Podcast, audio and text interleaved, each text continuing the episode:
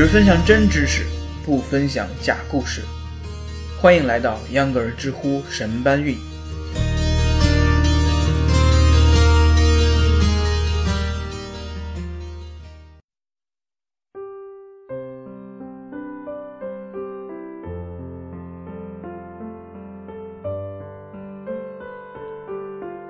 大家好，欢迎收听秧歌儿知乎神搬运，我是秧歌儿。今天呀，我想和大家一起讨论一下有关共享单车的话题。回想起来，秧歌第一次骑共享单车大概是去年夏天的时候，当时每天上下班总会看到公司门口有几辆摩拜单车，造型炫酷。了解后得知，骑一次一块钱。过了不久啊，我就交了押金，开始了我第一次骑行。当时我从家里去公司，每次大概要五十分钟车程左右，每次换乘都让我很无奈。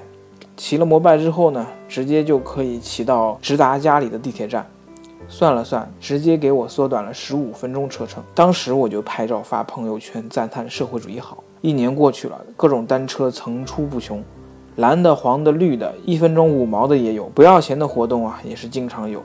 有些单车现在连押金都不用收了。但是我们也经常能够看到被破坏的共享单车，车座没了的，轮子没了的，车锁没了的。同时，我们也能看见各大共享单车根本就不怵这些，他们不断加大单车的铺货力度，经常能看到一些地方排满了密密麻麻的共享单车，简直就像超市货架上过剩的商品。共享单车品牌之间的大战，我们吃瓜群众表示很开心啊，至少在价格上，在便利度上是越来越好的。但是，这种好到底能不能持续呢？归根结底，这些公司真的就是一直花投资人的钱不眨眼睛吗？他们到底用什么方式来盈利？老样子，老样子。知乎上也有人问：摩拜单车的盈利是什么呢？对此，摩拜单车的 CEO 王晓峰在去年接受采访的时候就非常诚实，他说：摩拜单车的盈利模式还在探索。这个问题就这样终结了吗？当然不可以。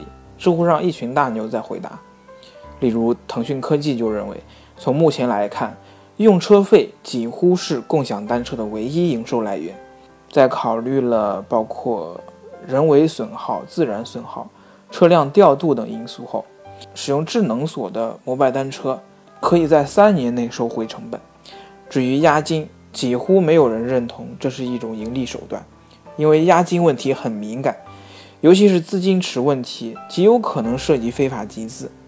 虽然摩拜今年宣布与招商银行合作，后者也宣布对押金严加看管，但是随着政府监管的逐渐到位，押金所带来的收益模式几乎没有持续下去的腾挪空间。这不，ofo 单车已经不收押金了，蚂蚁信用大于六百五十分的人就可以不交。那既然不能从押金里收钱，摩拜单车是不是可以靠广告收入呢？摩拜 APP 的用户日活跃量很高，据计算，光靠广告收入年入千万乃至上亿都是有可能的。不过，广告业务除了开屏广告、开锁等待广告，还有什么呢？如果开发更多的广告乃至用户数据价值，这就要靠摩拜自己开脑洞了。说起广告，我这儿要岔开一下，吐槽吐槽。我家的小米电视在开机放广告后，已经进化到关机也放广告的地步了。言归正传，摩拜单车还能靠什么赚钱呢？我个人比较认同网友陈扎平所说的，他说带有公共属性的产品，最终收入一定少不了纳税人的钱。公家的钱不是不来，而是时候未到。这半年，摩拜单车不断在一二线城市攻城略地，赚得好名声的同时，也引起了不少争议。看起来做的是亏本买卖，但实际上这段时间以来的意义有以下几个：一是制造话题，引起了全国范围内的关注；二是培养用户习惯，优化产品管理；三是优胜劣汰，消灭低水平竞争者。过了这段时间，摩拜单车就将目标瞄准到真正的猎物。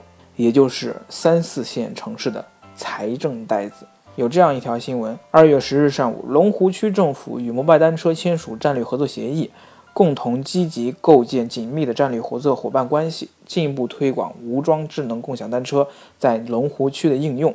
作者把这则新闻解读成是一种倾向，或者说现在没有这种倾向，以后也肯定会有。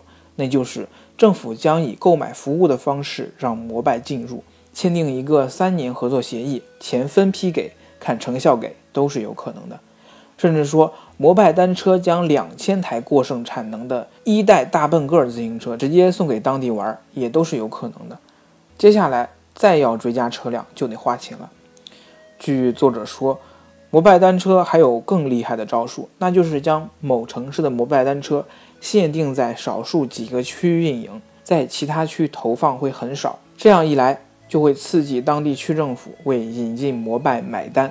以上仅仅是以摩拜一家为例，实际上在多家竞争的关系下，政府方面有一万个理由主动出击，为和一线城市一样走上互联网加等高端口号的道路，他们会相当积极。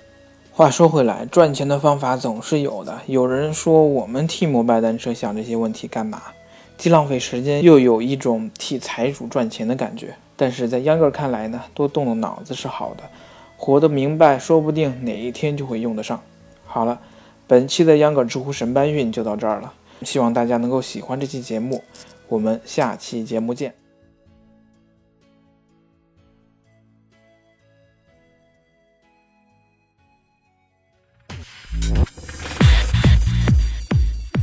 少刷微博，护眼睛，多听知识，长姿势。秧歌知乎神搬运是秧歌电台的知识分享栏目，除周三外，工作日每天更新。目前您可以在喜马拉雅平台上搜索栏目名称“知乎神搬运”进行收听、订阅、分享和评论。同时，该栏目也在苹果 iTunes 播客里面上架，欢迎关注。